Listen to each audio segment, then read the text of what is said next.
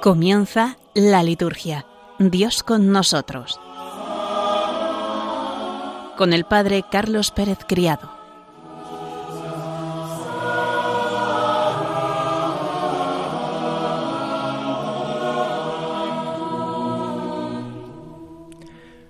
Buenas tardes, queridos oyentes de Radio María, y bienvenidos un lunes más a nuestro programa La Liturgia Dios con nosotros. Es el primero que realizamos en este año del Señor 2024. Vamos a ponernos en presencia de Dios para comenzar orando.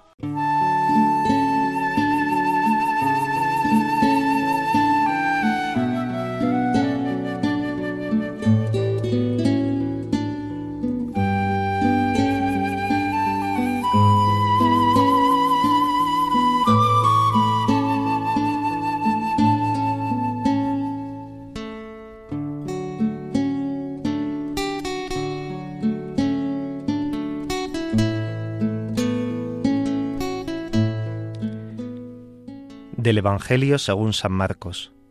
Después de que Juan fue entregado, Jesús se marchó a Galilea a proclamar el Evangelio de Dios. Decía, Se ha cumplido el tiempo, y está cerca el reino de Dios. Convertíos y creed en el Evangelio. Pasando junto al mar de Galilea, vio a Simón y Andrés, el hermano de Simón, echando las redes en el mar, pues eran pescadores.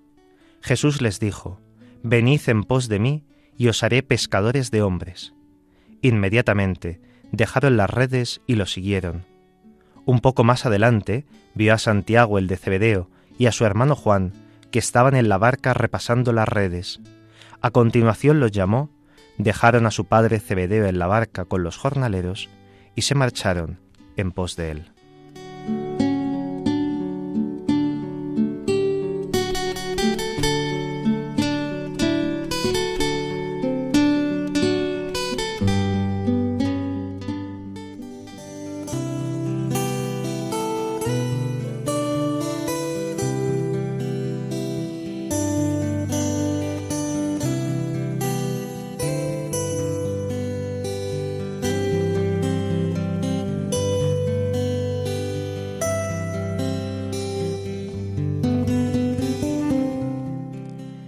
En la liturgia del domingo pasado, el evangelista San Mateo, que nos acompañará durante todo este año litúrgico, presenta el inicio de la misión pública de Cristo.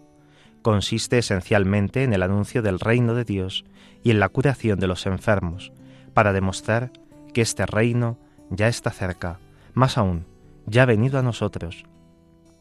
Jesús comienza a predicar en Galilea, la región en la que creció, un territorio de periferia, con respecto al centro de la nación judía, que es Judea, y en ella Jerusalén. Pero el profeta Isaías había anunciado que esa tierra, asignada a las tribus de Zabulón y Neftalí, conocería un futuro glorioso. El pueblo que caminaba en tinieblas vería una gran luz, la luz de Cristo y de su Evangelio. El término Evangelio, en tiempos de Jesús, lo usaban los emperadores romanos para sus proclamas, independientemente de su contenido, se definían buenas nuevas, es decir, anuncios de salvación, porque el emperador era considerado el Señor del mundo y sus edictos buenos presagios. Por eso, aplicar esta palabra a la predicación de Jesús asumió un sentido fuertemente crítico, como para decir, Dios, no el emperador, es el Señor del mundo, y el verdadero Evangelio es el de Jesucristo. La buena nueva que Jesús proclama se resume en estas palabras, el reino de Dios o reino de los cielos está cerca. ¿Qué significa esta expresión? Ciertamente no indica un reino terreno, delimitado en el espacio y en el tiempo. Anuncia que Dios es quien reina, que Dios es el Señor y que su señorío está presente, es actual, se está realizando. Por tanto, la novedad del mensaje de Cristo es que en Él Dios se ha hecho cercano, que ya reina en medio de nosotros, como lo demuestran los milagros y las curaciones que realiza. Dios reina en el mundo mediante su Hijo hecho hombre y con la fuerza del Espíritu Santo al que se llama dedo de Dios. El Espíritu Creador infunde vida donde llega Jesús y los hombres quedan curados de las enfermedades del cuerpo y del espíritu. El señorío de Dios se manifiesta entonces en la curación integral del hombre De este modo, Jesús quiere revelar el rostro del verdadero Dios, el Dios cercano, lleno de misericordia hacia todo ser humano, el Dios que nos da la vida en abundancia, su misma vida. En consecuencia, el reino de Dios es la vida que triunfa sobre la muerte. La luz de la verdad que disipa las tinieblas de la ignorancia y de la mentira. Del Papa Benedicto XVI en el Ángelus del año 2008.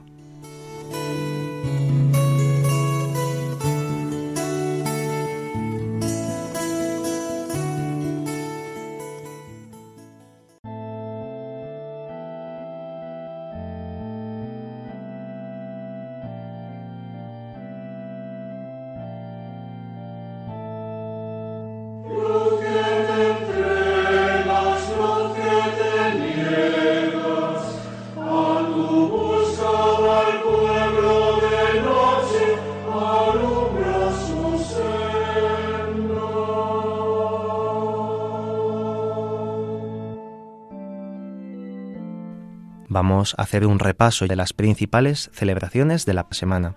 El día 31 tendrá lugar la memoria obligatoria de San Juan Bosco, presbítero, el cual después de una niñez dura fue ordenado sacerdote y en la ciudad de Turín se dedicó esforzadamente a la formación de los adolescentes. Fundó la Sociedad Salesiana y con la ayuda de Santa María Doménica Mozzarello, el Instituto de Hijas de María Auxiliadora para enseñar oficios a la juventud e instruirles en la vida cristiana. Lleno de virtudes y méritos, voló al cielo. Un día 31 de enero, en la misma ciudad de Turín, en Italia, en el año 1888.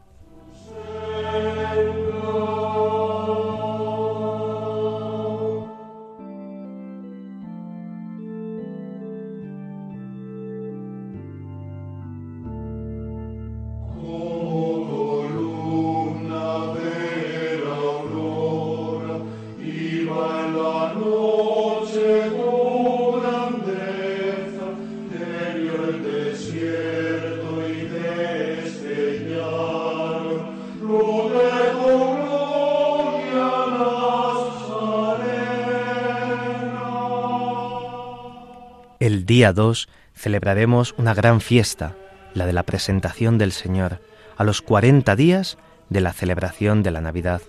Esta fiesta, llamada Hipapante por los griegos, se celebra justamente 40 días después de la Natividad de nuestro Señor Jesucristo, según la carne. Jesús fue llevado al templo por María y José, y lo que pudo aparecer como cumplimiento de la ley mosaica se convirtió en realidad en su encuentro con el pueblo creyente y gozoso. Se manifestó así como luz para alumbrar a las naciones y gloria de su pueblo Israel. Recordemos que este día es en el que tradicionalmente se bendicen las candelas que se llevan encendidas en honor a Cristo. La bendición de las candelas se puede hacer de dos maneras distintas.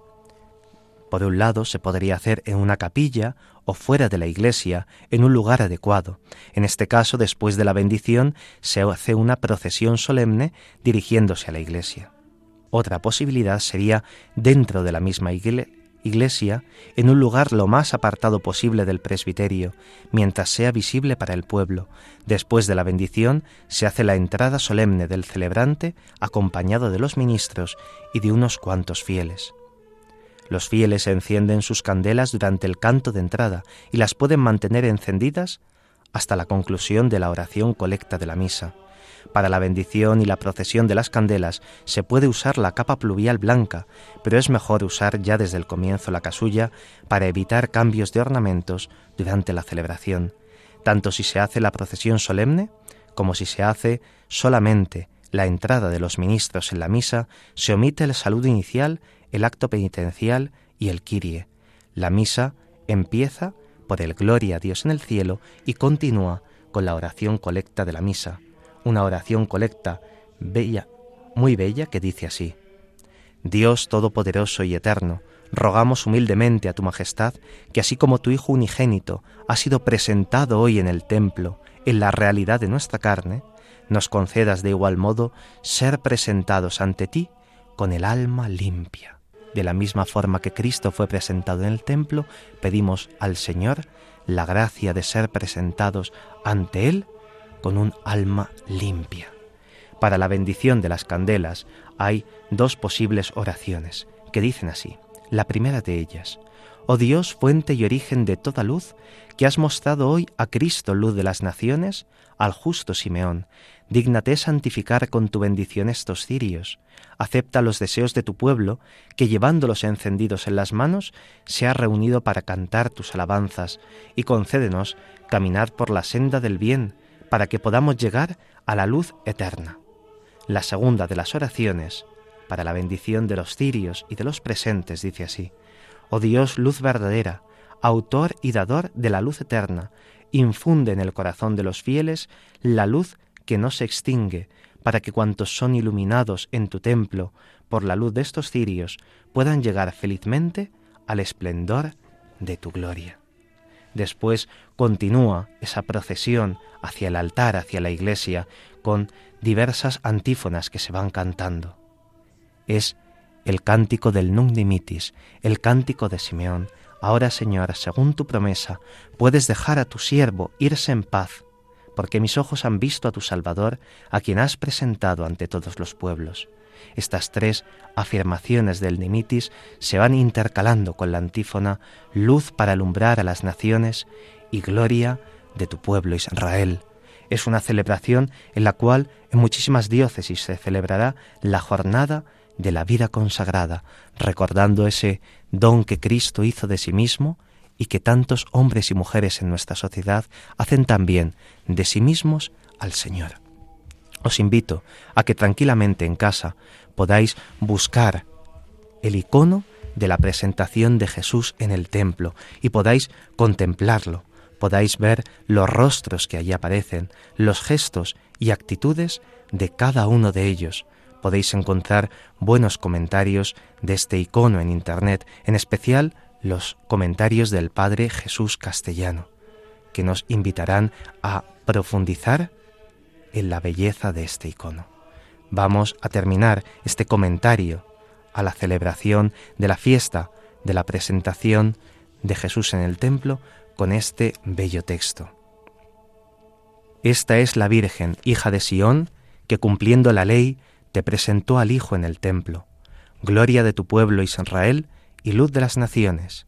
Esta es la Virgen puesta al servicio de la obra de la salvación que te ofrece el Cordero sin mancha para ser inmolado en la cruz. Esta es la Virgen Madre, gozosa en su descendencia bendita, que sufre por la profecía del anciano Simeón, pero se alegra por el pueblo que sale al encuentro del Salvador. De este modo, Señor, disponiéndolo tú, el mismo amor asocia al Hijo y a la Madre, el mismo dolor los une y una misma voluntad de agradarte los mueve.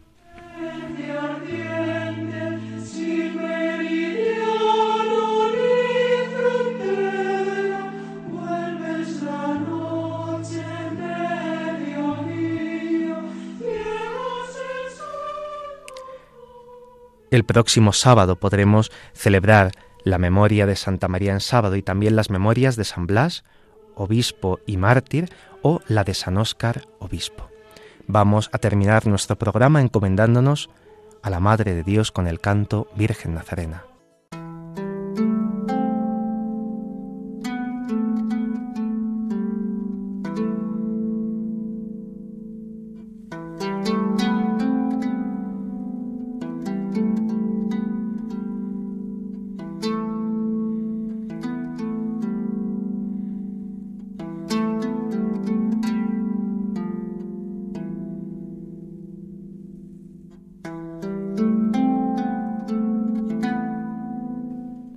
Queridos oyentes, vamos a adentrarnos en este bloque que habíamos dejado un poco abandonado con la celebración del tiempo de Adviento, pero que ahora, de nuevo en el tiempo ordinario, volvemos a retomar. Es la lectura y el comentario de este documento del Papa Francisco sobre la formación litúrgica del pueblo de Dios, Desiderio Desideravi.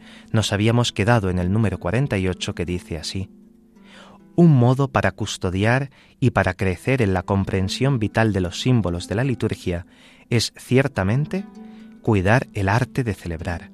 Esta expresión también es objeto de diferentes interpretaciones. Se entiende más claramente teniendo en cuenta el sentido teológico de la liturgia descrito en el número 7 de la Sacrosantum Concilium, al cual nos hemos referido varias veces. El ars celebrandi no puede reducirse a la mera observancia de un aparato de rúbricas, ni tampoco puede pensarse en una fantasiosa, a veces salvaje, creatividad sin reglas. El rito es en sí mismo una norma, y la norma nunca es un fin en sí misma, sino que siempre está al servicio de la realidad superior que quiere custodiar.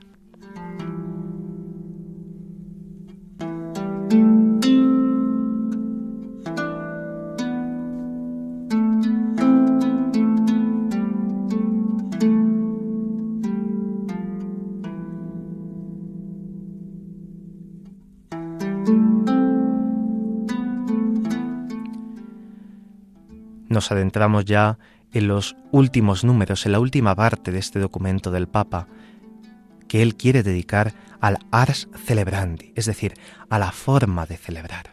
En la celebración del culto cristiano no solo hay palabras, no solo hay oraciones, también hay movimientos, hay ritos, hay símbolos. Y es necesario que estos se realicen de forma adecuada. En la celebración hay que cuidar tantos y tantos aspectos. El Papa nos dice que hay dos extremos que son igualmente peligrosos.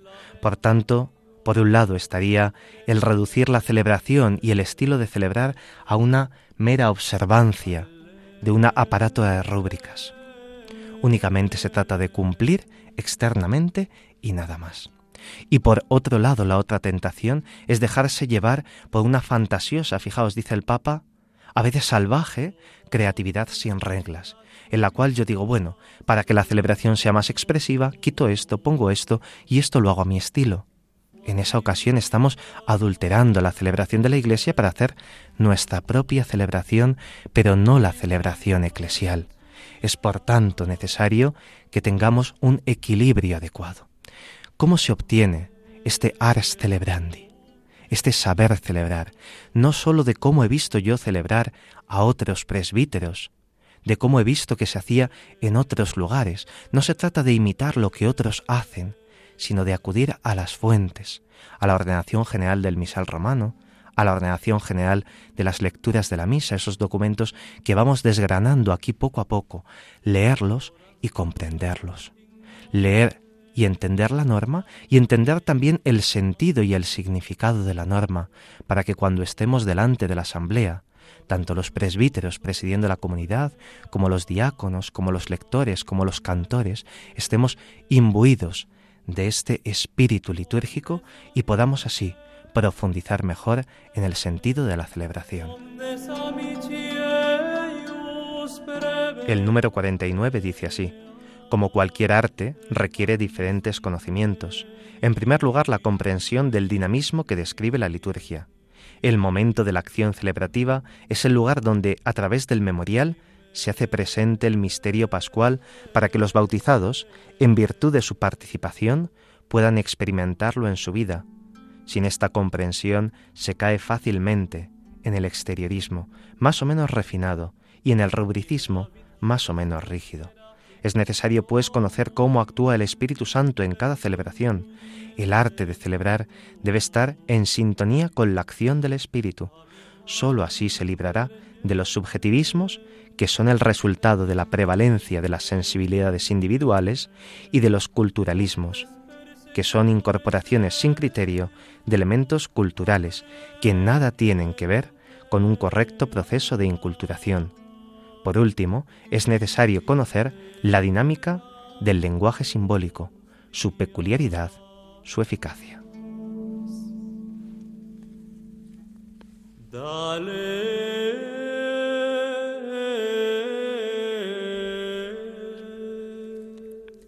El Papa Francisco insiste en la necesidad de comprender el dinamismo propio que lleva la acción litúrgica, una acción que no depende únicamente de nosotros, sino ante todo de la acción del Espíritu Santo, que es aquel que opera en nuestras celebraciones. En cada celebración hay un continuo Pentecostés, la gracia del Espíritu desciende sobre nosotros En la celebración litúrgica, en especial en la celebración de la misa, nos encontramos en la asamblea litúrgica en una constante respuesta ante la acción de Dios y una continua intervención de Dios en la acción salvadora en su pueblo mediante las diversas celebraciones. Señala el Papa algunos riesgos en los cuales se puede caer, el exteriorismo y en el rubricismo que puede ser más o menos rígido. No es cumplir la norma por cumplirla y ya está, sino que hay que adentrarnos en el sentido de la norma para que al aplicarla se pueda expresar en toda su profundidad y el rito se pueda hacer no por una minuciosidad de aquello que está marcado, sino por aquello que el rito en sí mismo nos quiere transmitir. Esto no lleva a hacer las cosas como nos dé la gana, sino a comprender mejor por qué se hacen así.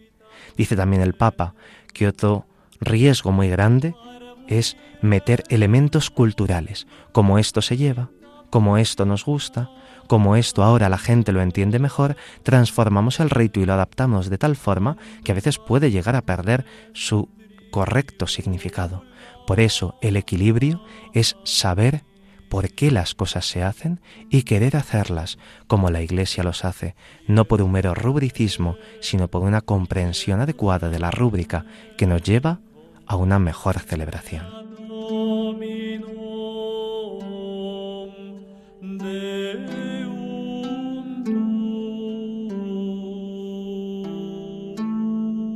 El número 50 dice así, de estas breves observaciones se desprende que el arte de celebrar no se puede improvisar.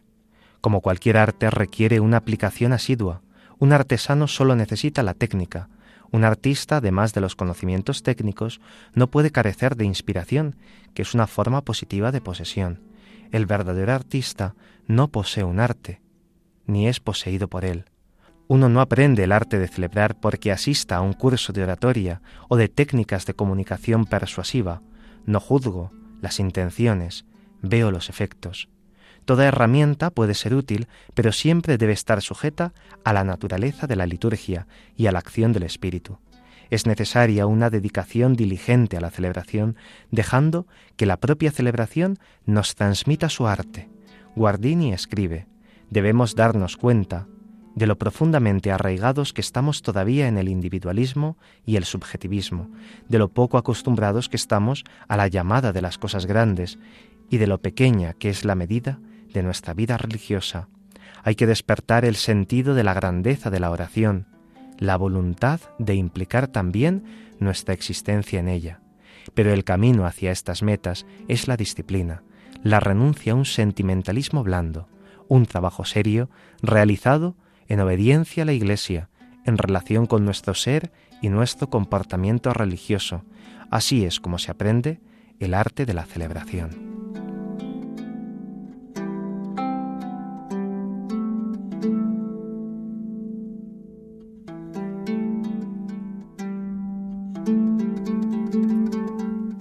El Papa dice que no se trata únicamente de recurrir a elementos técnicos para que la celebración salga bien.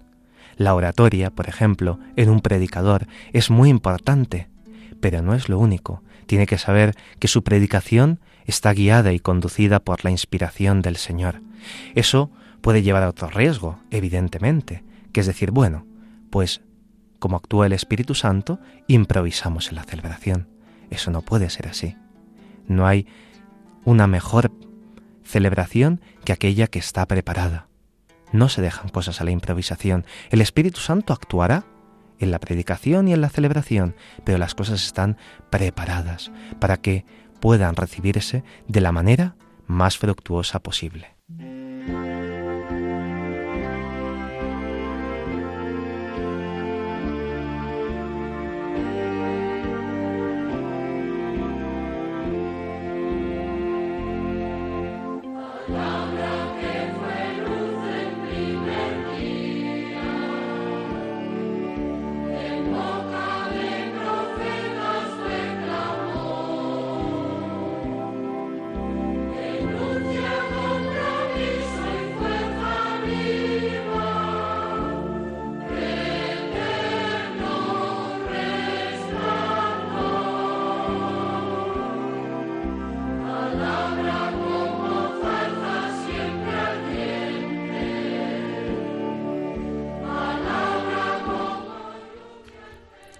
Vamos a seguir viendo y comentando distintos números de la ordenación de las lecturas de la misa. Nos habíamos quedado en el número 17, es un número largo, sobre la celebración de la liturgia de la palabra de Dios, en especial sobre la atención y veneración debida a la lectura del Evangelio, y vamos a verlo con detenimiento, el número 17 y el 18. El 17 dice así, En los ritos de la liturgia de la palabra hay que tener en cuenta la veneración debida a la lectura del Evangelio. Cuando se dispone de un evangeliario que en los ritos iniciales ha sido llevado procesionalmente por el diácono o por el lector, es muy conveniente que el diácono, o en su defecto el presbítero, tome del altar el libro de los Evangelios y, precedido de los ministros con ciriales e incienso u otros signos de veneración autorizados por la costumbre, lo lleve al ambón. Los fieles están de pie y veneran el libro de los Evangelios con sus aclamaciones al Señor. El diácono, que ha de leer el Evangelio, inclinado ante el que preside, pide y recibe la bendición. El presbítero, cuando no hay diácono, inclinado ante el altar, dice en secreto la oración, purifica mi corazón. En el ambón, el que proclama el Evangelio saluda al pueblo, que está de pie, anuncia el título de la lectura haciendo la señal de la cruz en la frente, en la boca y en el pecho. Luego, si se usa incienso, inciensa el libro y haciéndola. Y finalmente lee el Evangelio. Terminado el Evangelio, besa el libro, diciendo en secreto las palabras prescritas. La salutación, el anuncio, lectura del Santo Evangelio y palabra del Señor al final, es conveniente cantarlos a fin de que la asamblea pueda aclamar del mismo modo, aunque el Evangelio sea tan solo leído. De este modo se pone de relieve la importancia de la lectura evangélica y se aviva la fe de los oyentes. Hemos visto que es un número tremendamente largo, que describe un único rito, el de la proclamación del Evangelio. No es lo mismo la proclamación de las otras lecturas de la misa del Antiguo y del Nuevo Testamento y del Salmo responsorial que la proclamación del Evangelio. Si os habéis fijado, hay un montón, un montón de ritos que se realizan en torno a la proclamación del Evangelio. En primer lugar, lo proclama un ministro ordenado, un diácono y si no lo hay, un presbítero. Si es diácono, pide la bendición al que preside, ya sea presbítero u obispo. Padre, dame la bendición. Y el sacerdote con las palabras prescritas bendice al diácono. Si hay evangeliario, si se puede usar evangeliario en las comunidades, estamos hablando de la celebración solemne, no de la celebración diaria, de la celebración festiva en las parroquias, dice, el diácono toma el evangeliario del altar y se lleva en procesión desde el altar hasta el ambón y allí se abre. Esta procesión, fijaos, se acompaña de luces, se escucha de una forma concreta, de pie. El diácono, el sacerdote, abre el libro, saluda al pueblo, se hace la señal de la cruz, se inciensa, se proclama, se lee la aclamación al principio y al finalizar, una aclamación que nos dicen que en la medida de lo posible ha de ser cantada. Se besa el libro, y si hay obispo, el obispo es el único que con el evangeliario, no con el leccionario, con el evangeliario bendice al pueblo. La palabra después sigue abierta y viva en el ambón porque nos sigue interpelando a cada uno de nosotros. Fijaos, si hay un montón, una sucesión de ritos tan grande en torno a una lectura, es por algo importante. Es el mismo Cristo el que va a hablar. Es el mismo Cristo el que se va a hacer presente con su palabra en aquel momento. Por eso el Evangelio no se puede proclamar de cualquier forma, sino con la dignidad con la que merecen las palabras de nuestro Salvador.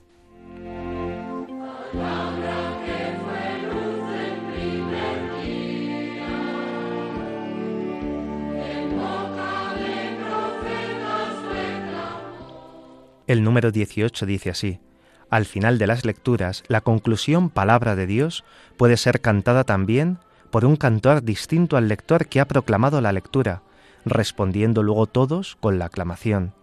De este modo, la asamblea reunida honra la palabra de Dios recibida con fe y con espíritu de acción de gracias. Fijaos, se nos dice en este número que en la primera lectura y en la segunda lectura puede haber un lector que haga la proclamación de todo el texto y nos sugiere que la aclamación final, la conclusión palabra de Dios, la puede cantar o el mismo lector, si tiene capacidad para cantarla, o la puede cantar también un cantor, un miembro de la escuela cantorum.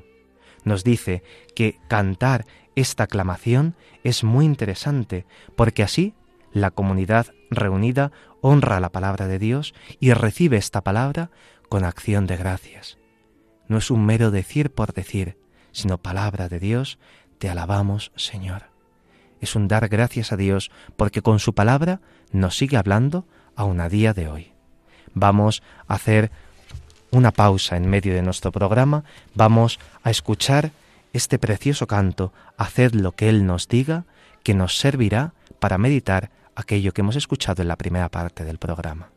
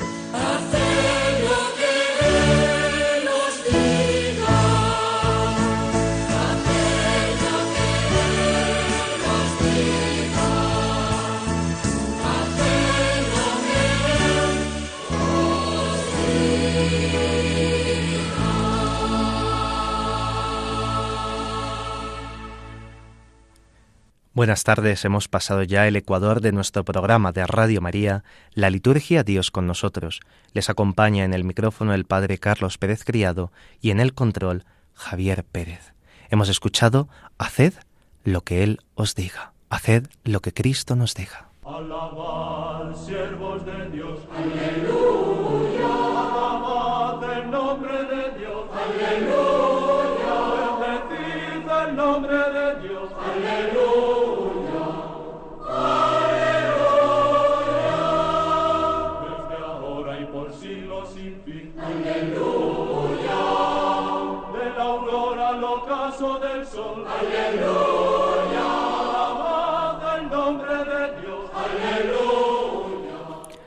Vamos a continuar nuestro itinerario por los distintos autores del movimiento litúrgico. Hace un tiempo ya antes del Adviento, cuando terminábamos el tiempo ordinario, estuvimos viendo la figura de Romano Guardini. Hoy nos adentramos en otra figura importante del movimiento litúrgico, Mario Righetti, y la historia de la liturgia, que es su obra fundamental. Es conocido sobre todo por sus cuatro volúmenes de esta obra, Historia de la Liturgia, que fue publicada en el año 1944 y que tuvo en Italia varias ediciones y ha sido traducida a varias lenguas. En nuestro país, en España, se publicó el Lavac en dos volúmenes, el primero en 1955 y el segundo en 1956. Todavía a día de hoy se consulta con gran utilidad la primera edición española, pero él cultivó también otros aspectos de la liturgia, como el teológico, espiritual y pastoral. Mario Righetti nació en Génova y fue profesor de liturgia del seminario de aquella diócesis. Lo hicieron abad de la Colegiata de Santa María del Remedio. Formó parte de la Comisión para la Reforma Litúrgica, creada por el Papa Pío XII en 1948. Fue perito para la preparación del esquema sobre la liturgia del Concilio Vaticano II. Perteneció al Concilium para la Reforma Litúrgica, inspirada en el Concilio Vaticano II, y al grupo de Ordine Mise, y fue relator del Grupo para la Reforma del Año Litúrgico. Mario Righetti murió en Génova el 8 de julio de 1975. En ese año, Notizie le dedicó una nota necrológica en una de sus páginas. Righetti parte de que el hombre depende total y absolutamente de Dios, su principio supremo y su fin último. De ahí nace un complejo de deberes que le unen estrechamente a Él y constituyen el objeto material de la virtud de religión, Efectivamente, el hombre, criatura de Dios y elevado al orden sobrenatural, debe al Creador el homenaje de la adoración, esto es, el reconocimiento humilde y sincero de la propia dependencia de Él, enriquecido gratuitamente con dones maravillosos. Le debe el tributo del reconocimiento pecador, por la fragilidad de su naturaleza y de la malicia de la voluntad. Tiene la obligación de satisfacer a la majestad divina ultrajada débil e impotentemente, debe implorar con súplicas los auxilios naturales y sobrenaturales que le son indispensables para conseguir su propio fin. El hombre ha sido creado por Dios para vivir en sociedad, por eso la sociedad humana tiene como tal la obligación de dar a Dios un culto público y social. Ese culto, cuya organización Dios podía dejar a la libre voluntad de los jefes de la sociedad, quiso organizarlo él mismo en el mundo por su divina revelación, primero mediante el culto mesiánico y más tarde mediante el culto cristiano, que establecido por Cristo y sus apóstoles en líneas esenciales se desarrolló admirablemente a través de los siglos por la obra magnífica y espléndida de la Iglesia Católica. Esta es la base doctrinal de la que no podemos desviarnos si no queremos tropezar lamentablemente en todo lo que a la liturgia de la Iglesia se refiere. De ahí parte Righetti y hace un cuerpo doctrinal e histórico que subyuga ante la magnitud y sublimidad de la obra de la Iglesia. En primer lugar, sobre la noción de la liturgia, como no, podía ser menos, también Righetti se enfrentó con este problema que todo liturgista con más o menos fortuna se ha planteado comienza por la etimología griega de esa palabra y el uso que se ha hecho de esta palabra, tanto en Oriente como en Occidente, de todos conocido. Naturalmente se opone a los que sólo ven en la liturgia un aspecto externo, con una frase del salesiano Bismara afirma, tomar los ritos sin la fuerza, sin la vida que entrañan, es tomar un cuerpo sin alma como querer hacer aquella fuerza y aquella vida sin los ritos exteriores, es querer tomar un alma fuera del cuerpo que anima, por medio del cual obra y a través del cual ejercita la virtud. En abstracto se podría distinguir un elemento del otro, pero en realidad no se puede separar sin desnaturalizar y destruir la liturgia, ni cuerpo sin alma, ni alma sin cuerpo. Esto es muy considerable para la fecha en que esos dos preclaros liturgistas escribían y enseñaban. Recuérdese tan solo la contienda entre Navatel y Festuyé e incluso, casi en nuestra época, la concepción litúrgica de Maritán y de su esposa Raisa. Righetti hace ver que la religión romana en el paganismo se identificaba con el rito. Esta coincidencia habría transformado el rito de medio en fin, vaciándolo de su contenido expresivo o simbólico y lo había reducido a una mera acción externa. Nos es bueno recordar esto, pues algunas actitudes actuales pueden caer en ese ritualismo sin vida, realizado por propia iniciativa. Fijaos, esto mismo que ya denunciaba Righetti es lo que acabamos de escuchar de lo que habla también el Papa Francisco en este documento, desiderio desideravi, ese ritualismo sin vida. Esto hace ver a Righetti la enorme diferencia existente entre la religión cristiana y la religión pagana, aun por el solo punto de vista litúrgico, y recuerda algo que en tiempos pasados se tenía en gran estima, el decreto de lo que se ha de observar y evitar en la celebración de la misa, que aparecía al comienzo de los antiguos misales, de donde se decía que la misa de ser celebrada con la máxima posibilidad de poner el corazón en ello, con una pureza y con una devoción exterior y una piedad sincera. Eso es lo esencial. Al antiguo romano en el paganismo le bastaba con la perfecta lógica externa. Para Righetti hace falta una profundidad mayor cuando se va a realizar un acto de culto a Dios. A lo largo de su obra, Mario Righetti irá exponiendo la historia de la liturgia, pero también en otras de sus obras y en otras de sus intervenciones, Mario Righetti señalará también con una finura muy grande la diferencia entre los actos litúrgicos de los paralitúrgicos, y él también establecerá algunas notas de la liturgia fundamentales. Él no se cansará de afirmar que la liturgia es cristiana, que la liturgia es jerárquica, que la liturgia es social, que la liturgia es católica, que la liturgia es, al fin y al cabo, santificante.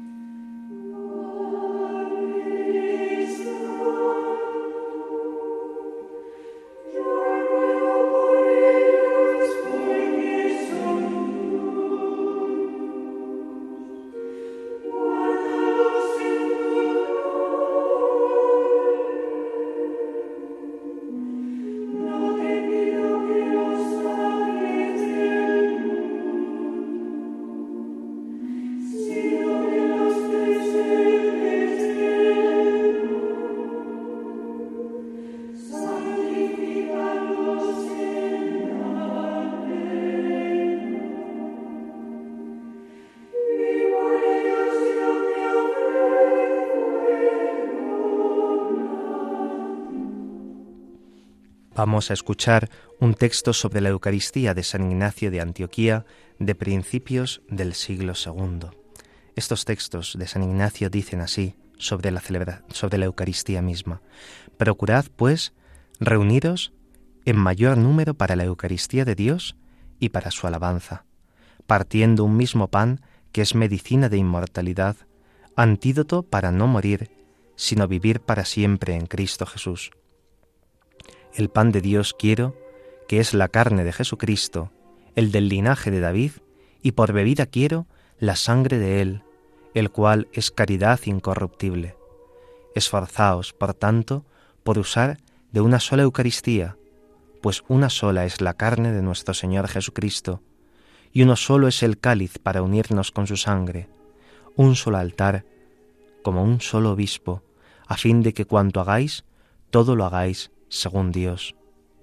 Sólo aquella Eucaristía ha de tenerse por válida, que se realice bajo el obispo o aquel a quien él encargare. Donde esté el obispo, allí esté la comunidad. De manera que donde está Jesucristo, allí esté también la Iglesia católica. No es lícito ni bautizar ni celebrar el ágape sin el obispo.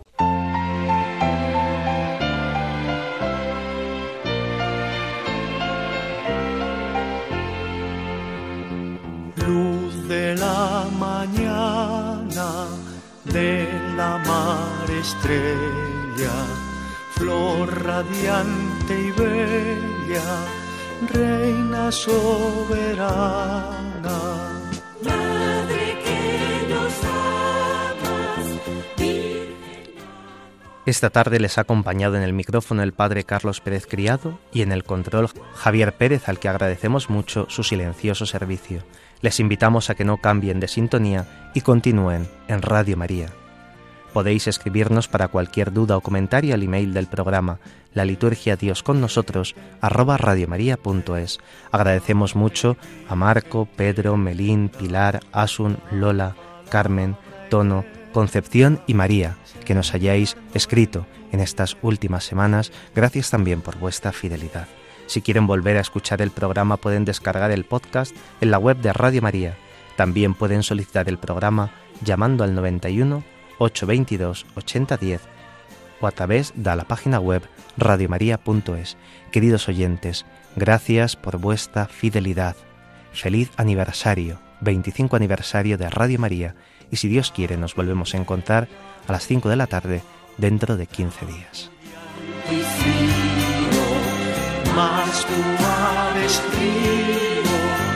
Hasta Dios nos